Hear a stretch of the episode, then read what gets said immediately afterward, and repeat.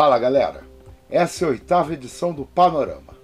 Toda semana nós divulgamos a síntese dos acontecimentos que é feita na reunião do mandato ex-socialista e libertário Renato Cinco PSOL. E esse é um programa que conta também com análises do nosso companheiro Daniel Monteiro sobre a situação da pandemia e outros assuntos importantes.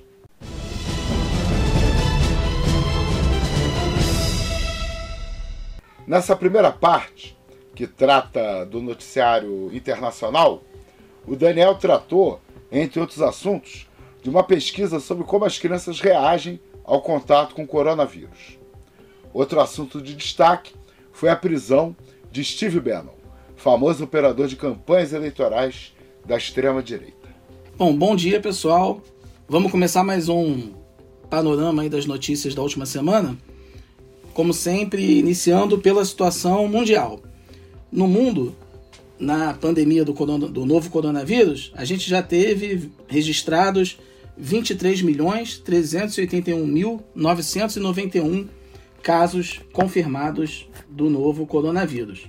Em termos de mortes, a gente já está chegando aí a casa, já passou a casa dos 800 mil mortos no mundo, já são 808.693 pessoas mortas por conta do novo coronavírus. Vale mencionar também, ainda sobre a pandemia, que nessa última semana saiu um estudo é, da Universidade de Harvard sobre a pandemia, a, o efeito da pandemia nas crianças. E esse estudo, ele levanta um dado interessante, é um dado inclusive que, que contesta pesquisas anteriores, que foram pesquisas de menor expressão. Essa pesquisa foi uma pesquisa com abrangência maior, mas conforme essa, essa nova pesquisa, as crianças carregam uma carga viral muito alta, embora não manifestem sintomas da doença. Isso significa que é, abrir escolas, por exemplo, é algo super temerário enquanto a gente não tiver a vacina, porque as crianças são de fato um vetor importante na disseminação do vírus. Então esse é um estudo novo aí que vale mencionar, importante também que saiu nessa última semana. Saindo da pandemia, mas ainda na situação mundial, vale mencionar que nessa última semana o Steve Bannon, o guru da extrema direita mundial, foi preso nos Estados Unidos ele foi está sendo acusado de desviar dinheiro de um fundo de recursos privados que havia sido formado por pessoas de extrema direita para financiar a construção do muro separando os Estados Unidos do México. Esses recursos deveriam ser aplicados na construção do muro e o Steve Bannon está sendo acusado de desviar esse dinheiro para uso pessoal. Então ele foi preso, está respondendo ao ao inquérito, mas ele já foi solto pagando fiança de 5 milhões de dólares. Mas o processo contra ele vai seguir. Além disso, ainda sobre os Estados Unidos, vale mencionar que nessa última semana aconteceu a convenção do Partido Democrata, que confirmou a chapa do Joe Biden e da Kamala Harris para a presidência dos, dos, Estados Unidos. A convenção teve um, um um simbolismo de todos contra Trump. Então, eles conseguiram reunir na convenção é, todas representantes de todas as alas do Partido Democrata. Então, o Bernie Sanders falou, enfim, Elizabeth Warren falou e várias outras figuras, Obama falou. Então, eles conseguiram reunir representantes de todas as alas do Partido Democrata, das mais à esquerda, das mais à direita, em apoio ao Joe Biden e a Kamala Harris, e também conseguiram reunir aí na convenção é, apoios de, de, figuras emblemáticas, a família do George Floyd e, e outros, e também conseguiram é, reunir na, na, na, convenção alguns representantes de republicanos dissidentes, pessoas ligadas ao Partido Republicano, mas que não vão estar apoiando o Trump nessa eleição, vão apoiar o Joe Biden. Inclusive, esses republicanos dissidentes é, lançaram uma carta aí é, em apoio, com duras críticas ao, ao Trump e apoio ao Joe Biden. Então essa convenção teve esse simbolismo aí e o Biden continua na frente das pesquisas. Nessa última semana também, ainda sobre os Estados Unidos, vale mencionar que foram divulgados aí áudios da irmã mais velha do Trump, que é juíza, aposentada, é, já tem mais de 80 anos, em que ela faz duríssimas críticas ao, ao Trump, críticas pessoais, dizendo que ele é cruel, desonesto e coisas do gênero. Quem gravou esses áudios foi a sobrinha do Trump, uma sobrinha que é desafeta dele, que já tinha lançado um livro com acusações pesadas contra, contra o Trump, mas agora esses áudios vazaram, são, são várias horas de áudios gravados em que a irmã mais velha do Trump desanca com ele. Então também é uma coisa interessante de se mencionar ainda sobre os Estados Unidos. Saindo dos Estados Unidos, vale mencionar que nessa última semana ocorreram atos é, bastante expressivos na Tailândia, críticos à realeza do país. E vale mencionar que criticar a realeza é crime na Tailândia. Então, mas mesmo assim, é, milhares de pessoas têm ido às ruas é, para manifestar seu descontentamento com a realeza. Então é uma coisa interessante de se notar. E também vale mencionar ainda sobre a situação mundial que os protestos na Bielorrússia seguem fortes, seguem firmes. Então a crise na Bielorrússia ainda está longe de ser encerrada.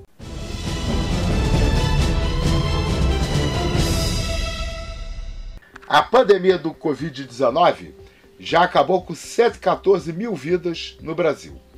Pela segunda semana, a média móvel de casos ficou abaixo de mil, mas ainda está em 985. A redução, quando ocorre, é em ritmo bem lento. Nesse bloco, o Daniel apresentou mais detalhes sobre a situação da pandemia no Brasil e dados sobre a situação da economia no nosso país. Entrando na situação nacional, aqui no Brasil a gente já chegou à marca de 3 milhões 605.766 casos confirmados de coronavírus. Foram 23.028 nas últimas 24 horas.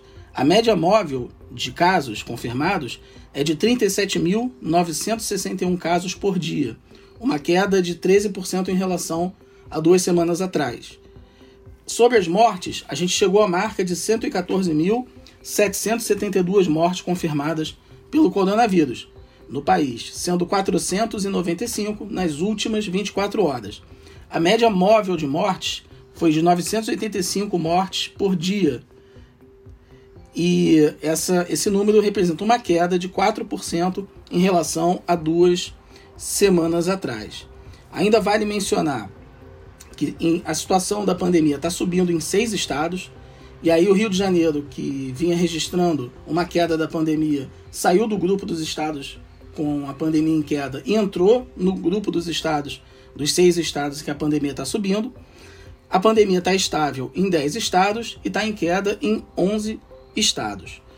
Ainda vale mencionar que o Imperial College de Londres divulgou nessa semana o cálculo da taxa de contaminação no Brasil.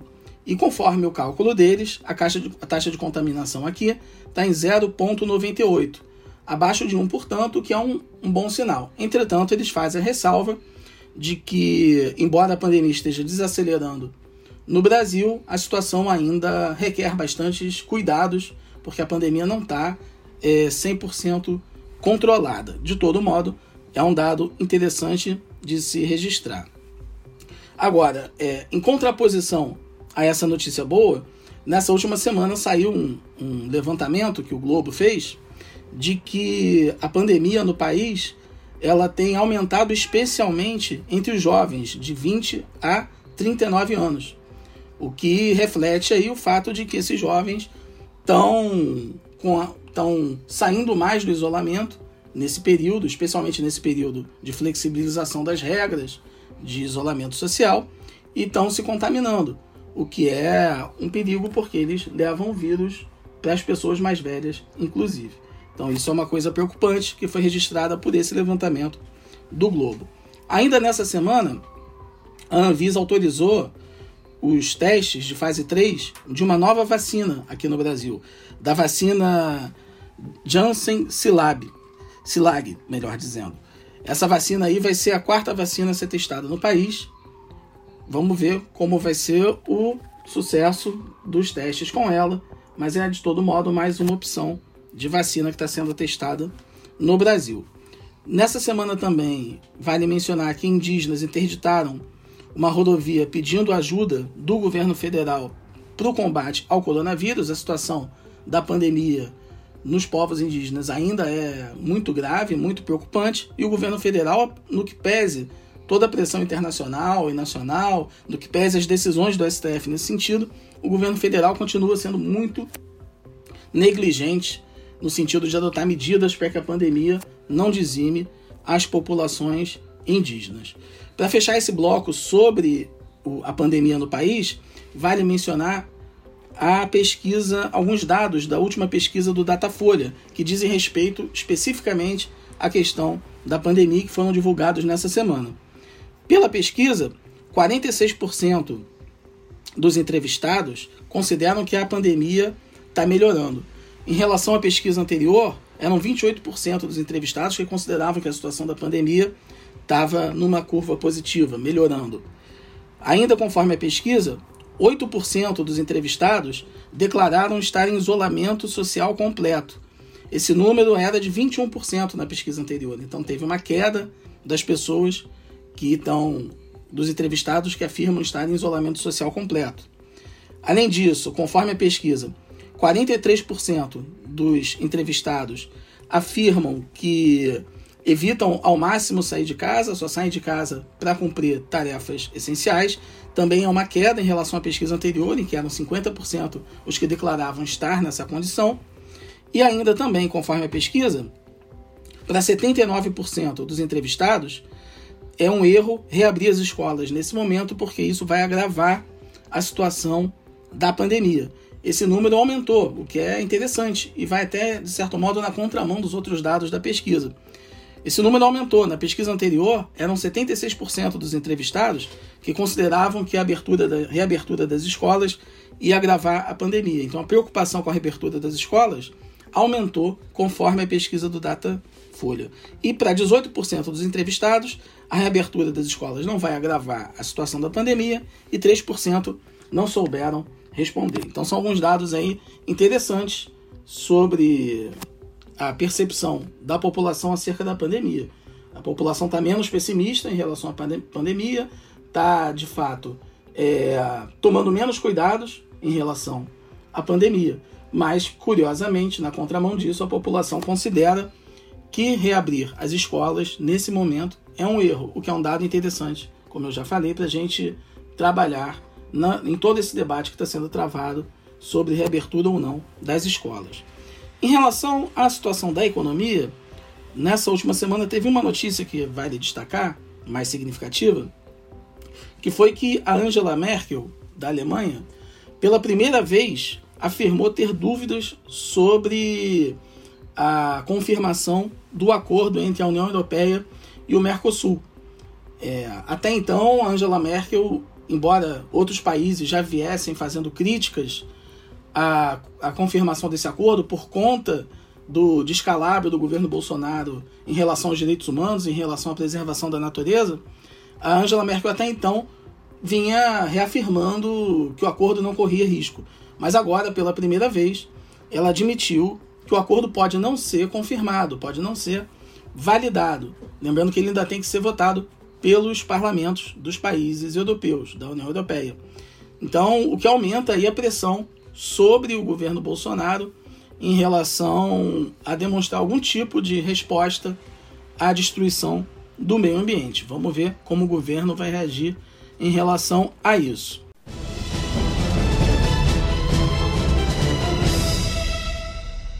Bolsonaro sendo Bolsonaro. Depois de um período de trégua no discurso agressivo, o presidente voltou a atacar a imprensa. Dessa vez ameaçou um repórter de encher a boca dele de porrada.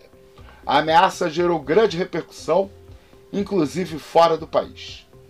Na análise sobre o noticiário político, Daniel também comentou, entre outros assuntos, a crise na Operação Lava Jato. Saindo da, dessa notícia econômica, entrando na situação política do país na última semana, vale mencionar que depois de muito tempo em que o Bolsonaro ficou no modo paz e amor, digamos assim, em que ele vinha evitando conflitos mais abertos com os poderes, que ele vinha evitando choques mais diretos com a mídia grande, ele ontem talvez se sentido fortalecido pelas últimas pesquisas de opinião, pelo fato de estar conseguindo construir uma maioria na no Congresso Nacional, é, talvez por se sentir fortalecido, ele voltou a, a agredir de forma violenta jornalistas. Ele agrediu um jornalista do, de O Globo que fez uma pergunta para ele sobre o dinheiro, os mais de 80 mil reais depositados pelo Queiroz na conta da Michele Bolsonaro, esposa do presidente. E diante dessa, dessa pergunta do jornalista, pergunta totalmente é, pertinente, afinal de contas, o Bolsonaro nunca deu explicação para esse fato absurdo. É, ele tinha dado uma explicação um tempo atrás de que tinha emprestado 40, cerca de 40 mil reais para o Queiroz e por isso que o Queiroz tinha depositado o dinheiro na conta da esposa dele. Mas, segundo as últimas informações que saíram, é, o, Queiroz depositou muito mais do que 40 mil reais, mais do que o dobro do que o Bolsonaro havia dito que havia emprestado. Então, a pergunta é absolutamente pertinente. E o Bolsonaro, ao ser questionado, disse que tinha vontade de enfiar porrada na cara do jornalista. Uma coisa surreal, né? Mas o que demonstra que o Bolsonaro é, talvez esteja se sentindo fortalecido o suficiente para começar a deixar de lado o seu modo paz e amor. Ainda nessa semana, vale mencionar que o governo federal teve uma vitória, uma vitória com alguns sobressaltos, mas de todo modo uma vitória, na votação de vetos no Congresso Nacional. O mais importante desses vetos que foi votado, que teve mais repercussão, foi o, veto que ele tinha, o, veto do presidente em relação ao aumento dos servidores públicos durante o período de pandemia. O projeto que tinha sido aprovado pelo Congresso permitia o, o, o, reajuste salarial de algumas categorias, não de todos os servidores públicos, é, categorias da área da segurança, da saúde e da educação, e o presidente tinha vetado isso. E uh, ele, ele teve uma vitória, como eu falei, com sobressaltos, porque num primeiro momento ele foi derrotado no Senado, a votação começou pelo Senado, desse veto, e o, e o Senado derrubou o veto por 42 votos contra 30, mas depois o, o presidente conseguiu na Câmara dos Deputados, e aí com a ajuda preciosa do Centrão e, e do Rodrigo Maia, inclusive, conseguiu manter o veto por 316 votos a 165. Então foi aí uma demonstração de que, pelo menos na Câmara dos Deputados, a, a aposta que o Bolsonaro vem fazendo na aproximação com o Centrão, na cooptação do Centrão, ela está tendo efeito e ele está realmente conseguindo finalmente construir uma base parlamentar. Mas a situação no Senado, ao que parece, pelo que essa votação indica, está tensa. Inclusive, muitos senadores é, protestaram e exigiram um pedido de desculpas do, do Paulo Guedes, que tinha afirmado que era criminoso derrubar o veto. E esses senadores da base do governo, inclusive, estão cobrando um pedido de desculpas do Paulo Guedes. A situação no Senado, então, está ainda tensa para o governo federal. Mas, de todo modo, foi uma vitória importante que o Bolsonaro teve nessa última semana. Por outro lado, nessa última semana, o governo federal teve um revés na, na discussão que ocorreu no Supremo Tribunal Federal sobre aquele dossiê, aquele famigerado dossiê que o departamento do, do Ministério da Justiça havia feito é, com servidores públicos da área da segurança antifascistas e alguns professores universitários. O STF decidiu, por amplíssima maioria, por 9 a 1, que esse tipo de dossiê é descabido e que não deve ser feito nenhum tipo de dossiê é, sobre atividade de servidores ou quem quer que seja, que esse não é o papel do Serviço de Inteligência do governo federal fazer arapongagem. Então isso foi uma, uma derrota é, do governo aí nessa última semana. Ainda em relação à última semana, vale mencionar que o Celso de Mello suspendeu o processo que corria no Conselho Nacional do Ministério Público contra o Deltan Delagnol, que é o cabeça da Operação Lava Jato de Curitiba. É, ele estava correndo risco de sofrer, o Deltan estava correndo risco de sofrer uma derrota no Conselho Nacional do Ministério Público e ser afastado da Lava Jato, que seria mais um golpe do Augusto Aras na Operação Lava Jato, mas o Celso de Mello suspendeu o processo. Então foi aí um break na ofensiva que estava sendo, que está sendo, aliás, ainda travada dentro do Ministério Público e em outras instituições, inclusive a STF, contra o, a Operação Lava Jato. Então essa disputa ela continua. A Lava Jato, embora ferida, ainda não está morta. Esse setor lavajatista tem demonstrado, demonstrou com esse fato, com essa decisão do Celso de Mello, ter ainda alguma capacidade de reação. Nessa semana também saiu a notícia de que o, o Flávio Bolsonaro, filho do presidente, não, não vai fazer a cariação com o Paulo Marinho que está denunciando ele de ter tido a informação privilegiada sobre a investigação das rachadinhas, via contatos na Polícia Federal. É, o Paulo Marinho, só para lembrar, era uma figura próxima do bolsonarismo e rompeu com o bolsonarismo é, e fez essa denúncia. E uh, como parte da, da, investigação, era importante ter essa acariação, mas o Flávio se esquivou dela é, com medo de que pudesse cair em alguma contradição. O processo vai continuar, vamos ver qual vai ser o desdobramento dele. O, ainda nessa última semana, o governo federal é, adotou mais uma iniciativa no sentido de estimular e facilitar a, o armamento, entre aspas, da população, é, muito entre aspas da população, porque na verdade quem tem dinheiro para comprar arma não é toda a população, só quem é, são os setores mais ricos da população que tem dinheiro para comprar arma. Então, o Bolsonaro, ele, através da Polícia Federal, é, o governo federal permitiu que cada pessoa possa ter é, quatro armas é, em casa, seja nos casos de porte ou posse. Antes eram permitidas apenas duas armas, então, o, por decisão da Polícia Federal, esse número de armas que cada pessoa pode ter foi duplicado, o que é mais uma medida aí para estimular é, a flexibilização do controle das armas no país. Nessa semana também saiu a notícia de que a PF, a Polícia Federal, considera que a parte da delação premiada que o Palocci havia feito, que atingiu o Lula, que essa, que a, a, essa parte da delação premiada ela é frágil, não está não tá sustentada em provas e que, portanto, deve ser deixada de lado. Então, pela, pela avaliação da PF, é, todas as denúncias que o Palocci havia feito contra o Lula não tem consistência nenhuma, que é uma vitória aí para o Lula. Ainda vale mencionar que nessa semana o, o Faquin, ministro do STF, fez um alerta de que o país está vivendo uma escalada autoritária. Ele fez menção a isso. Ele não citou é, na sua intervenção é, o governo federal explicitamente, mas implicitamente, evidentemente, ficou claro que ele que ele estava se referindo a iniciativas do governo federal. E ele falou isso na abertura de um, de um congresso brasileiro de direito eleitoral. Então foi uma fala aí é, importante que teve alguma repercussão é, nesse, nessa última semana.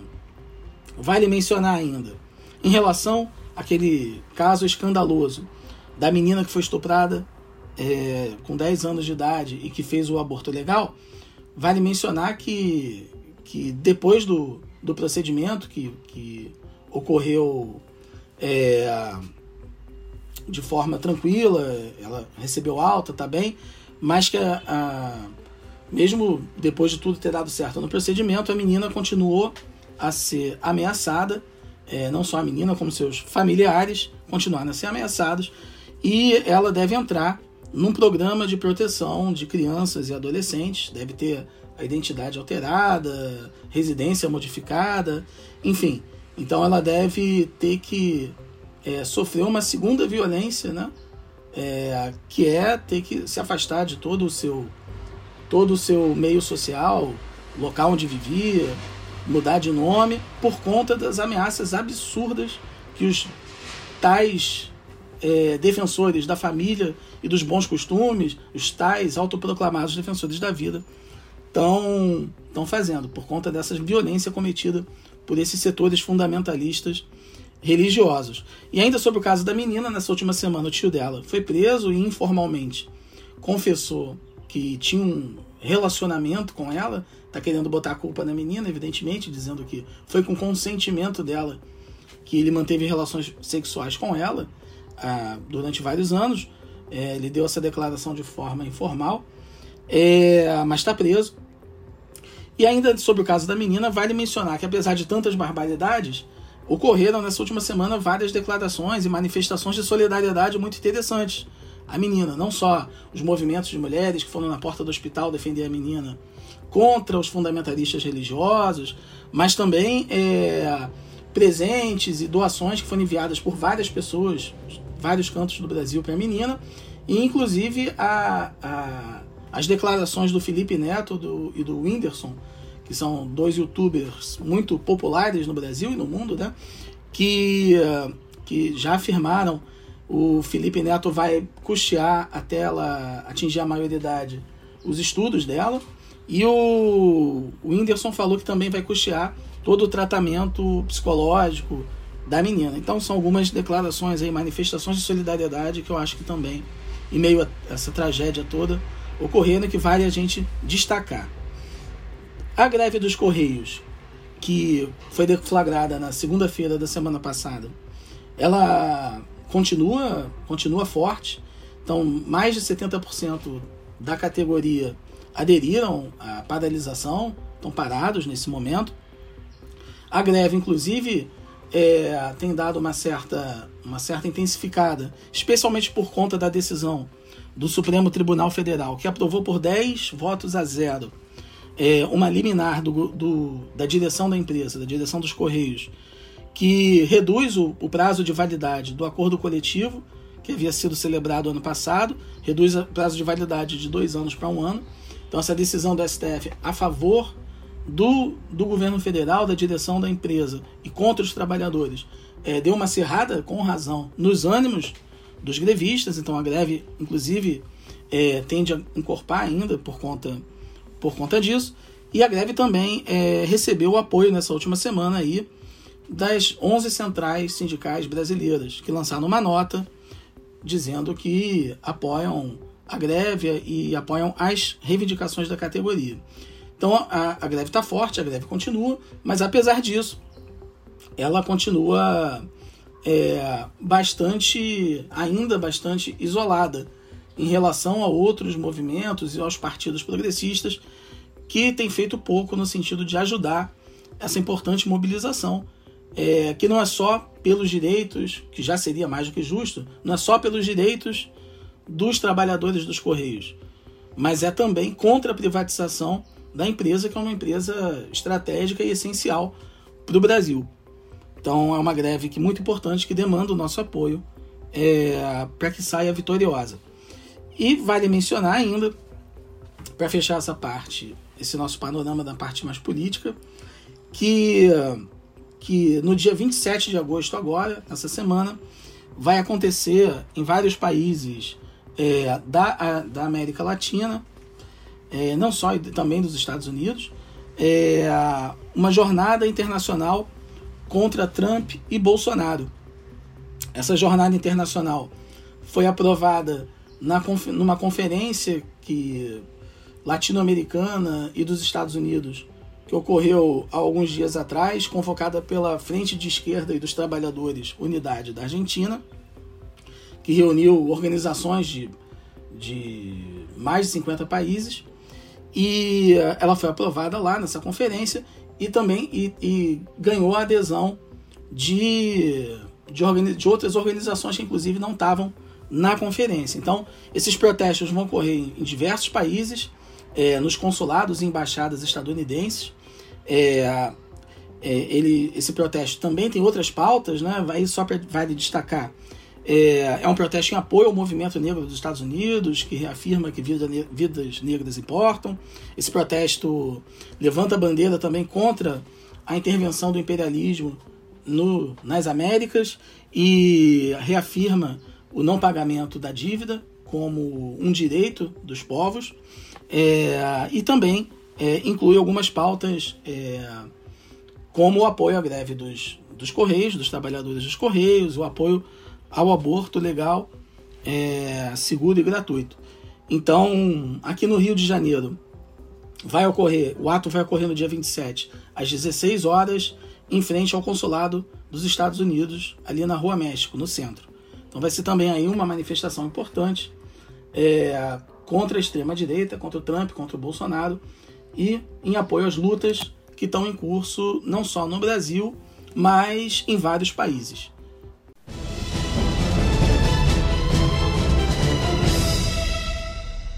Nesse ponto final do panorama, o Daniel apresentou os dados da pandemia no estado e na cidade do Rio de Janeiro. Aqui no Rio, onde parte do isolamento social foi encerrada de maneira precipitada, surge um novo aumento do número de pessoas contaminadas e mortes. O Daniel também comentou sobre novas denúncias de corrupção na Secretaria Estadual de Saúde e novidades sobre o processo de impeachment do Witzel. Bom, saindo da situação nacional, entrando aqui no estado do Rio de Janeiro, a gente atingiu a marca de 210.948 casos confirmados no Rio, no estado do Rio, sendo 488 é, 484, desculpe, casos confirmados nas últimas 24 horas. Em termos de mortes, a gente atingiu aí a marca de 15.292 mortes confirmadas, sendo 25 nas últimas 24 horas. A média móvel de mortes é, aumentou, está em 104 mortes por dia, aumentou 45% em relação a duas semanas atrás. E a taxa de contaminação continua mais ou menos a mesma, está é, tá em 1,23. Então, como eu tinha mencionado antes, ao falar da situação da pandemia no país, o, o Rio de Janeiro saiu daquele rol dos estados que estavam com a pandemia é, em declínio e hoje faz parte do grupo de estados que está com a pandemia em ascensão, o que é uma, uma mudança importante é, da situação da pandemia aqui, que tem a ver é, com a flexibilização do isolamento social. Vale mencionar também que o presidente do TJ do Rio de Janeiro decidiu manter aberto o hospital de campanha do Maracanã. Então aquela confusão aí do hospital de campanha do Maracanã continua. O governo estadual quer fechar e a justiça mais uma vez disse que ele tem que ficar aberto porque a pandemia não está controlada e ele tem que estar tá a serviço do atendimento da população.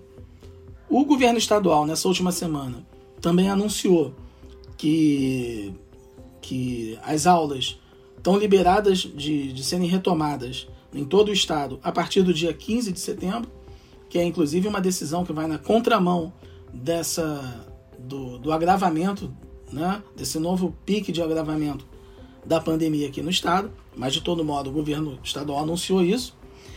Ainda nessa semana, o governo estadual também anunciou que, diante de toda a crise na saúde pública, diante de todas as denúncias de corrupção envolvendo as organizações sociais, o governo estadual afirmou que as organizações sociais vão sair da gestão da saúde pública estadual.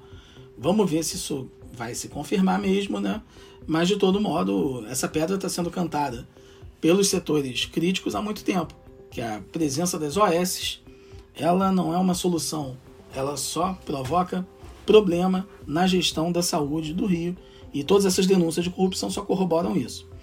Nessa semana ainda, também vale mencionar que a Procuradoria-Geral da República deu uma decisão favorável à continuidade do processo de impeachment é, do Witzel na Alerj. Essa, esse parecer ele vai ser considerado pelo ministro do STF, Alexandre de Moraes, que é quem vai dar a palavra final sobre o assunto. Mas, de todo modo, foi uma derrota do Witzel esse parecer da Procuradoria-Geral da República, que sinaliza que o STF pode dar uma decisão favorável à LERJ e o processo de impeachment do Witzel pode ganhar ainda mais velocidade. Além disso, vale mencionar que a PGR enviou ao STF dessa última semana a delação premiada do empresário Marcos Vinícius. Esse empresário ele é próximo do, do vice-governador do Cláudio Castro. E, e as denúncias que estão sendo feitas e que são abordadas pela delação premiada dele dizem respeito a fraudes na Fundação Leão 13, que é que está sob a responsabilidade do Cláudio Castro.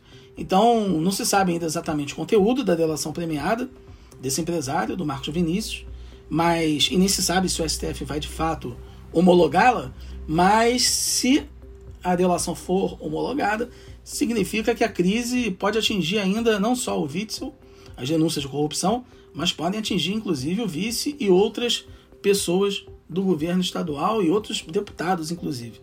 Então, é, o que demonstra que a crise política aqui no Rio está longe de acabar é, apenas com o impeachment do Witzel. Além disso, vale mencionar que o STF, ele nessa última semana decidiu limitar as operações policiais em favelas para além da pandemia. Ele já havia decidido, como a gente já tinha comentado aqui em outras oportunidades, que as operações policiais em favelas deveriam ser suspensas nesse período de pandemia, mas o STF foi além.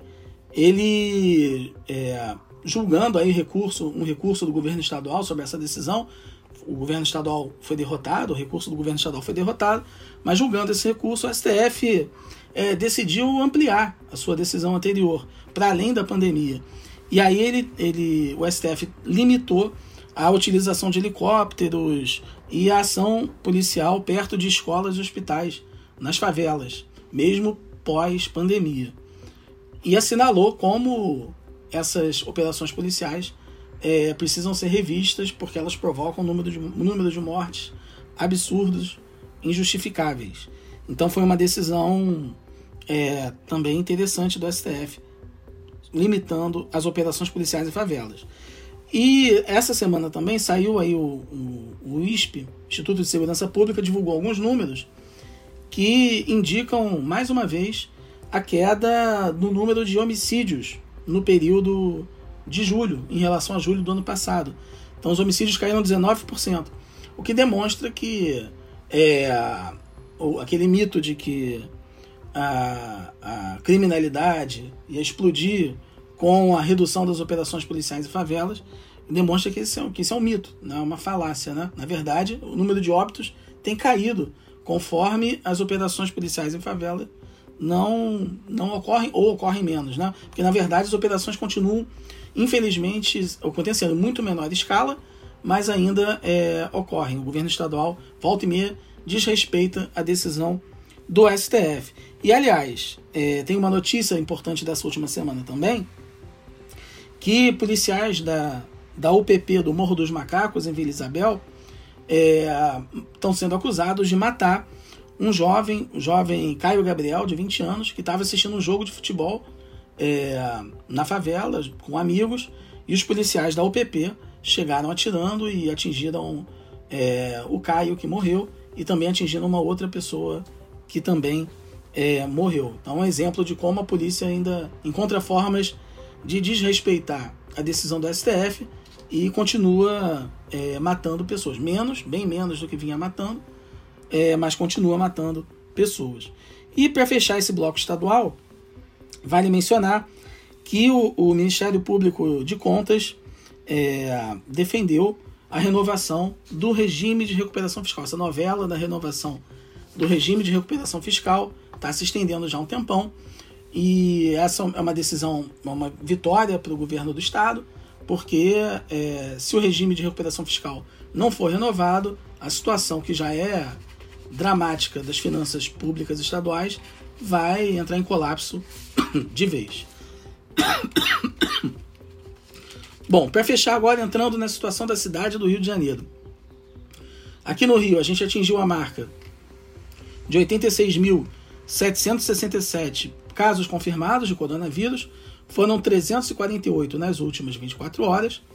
Atingimos aí a marca de 9.231 pessoas mortas pelo coronavírus, sendo 25 nas últimas 24 horas.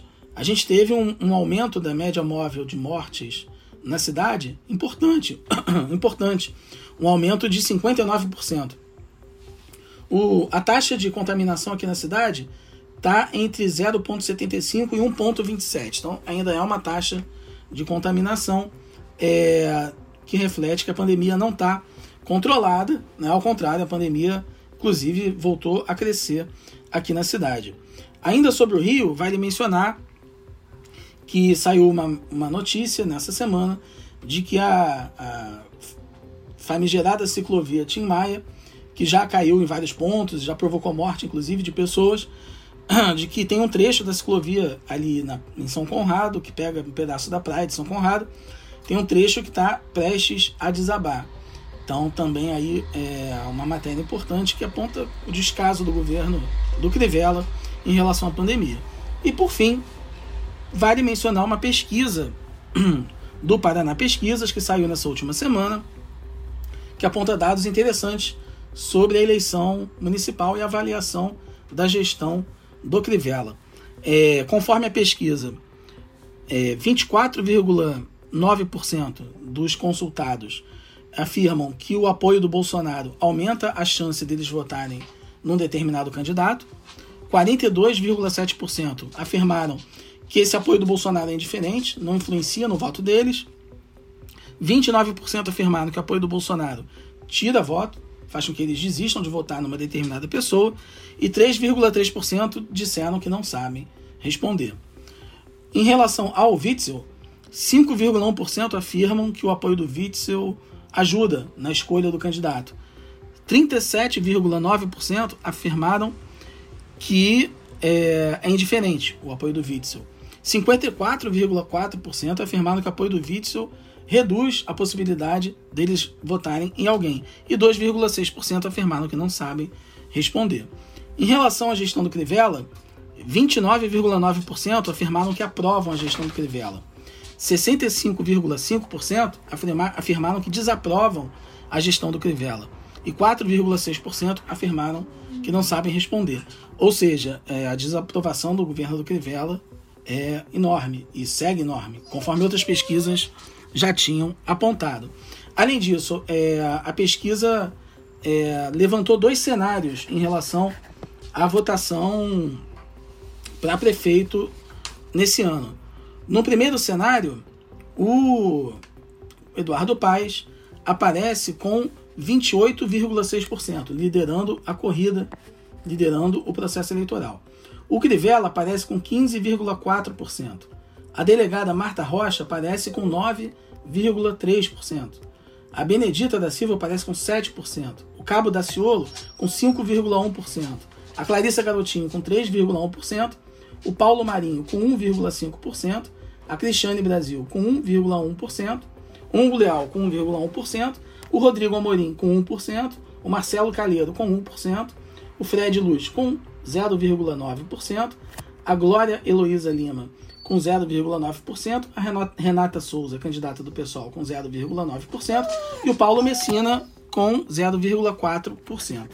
No segundo cenário, é, 29,5% dos entrevistados afirmaram que votariam, que votam no Eduardo Paes.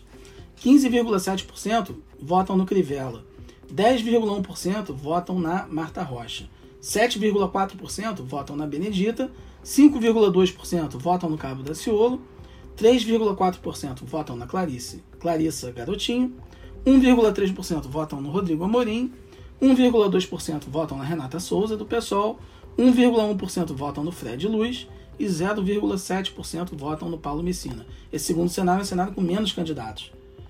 É, de todo modo, nos dois cenários, os números são bem parecidos em relação à votação do Eduardo Paes e do Marcelo Crivella. O Eduardo Paes segue bem na liderança, bem na frente das pesquisas, e o Crivella é, em segundo lugar, mas bem atrás do Eduardo Paes. Então a disputa é, Claro que ainda tem água para correr embaixo dessa ponte. O processo eleitoral nem começou ainda, mas essa pesquisa já dá algumas aponta algumas tendências que é importante a gente registrar. É isso, pessoal, terminei.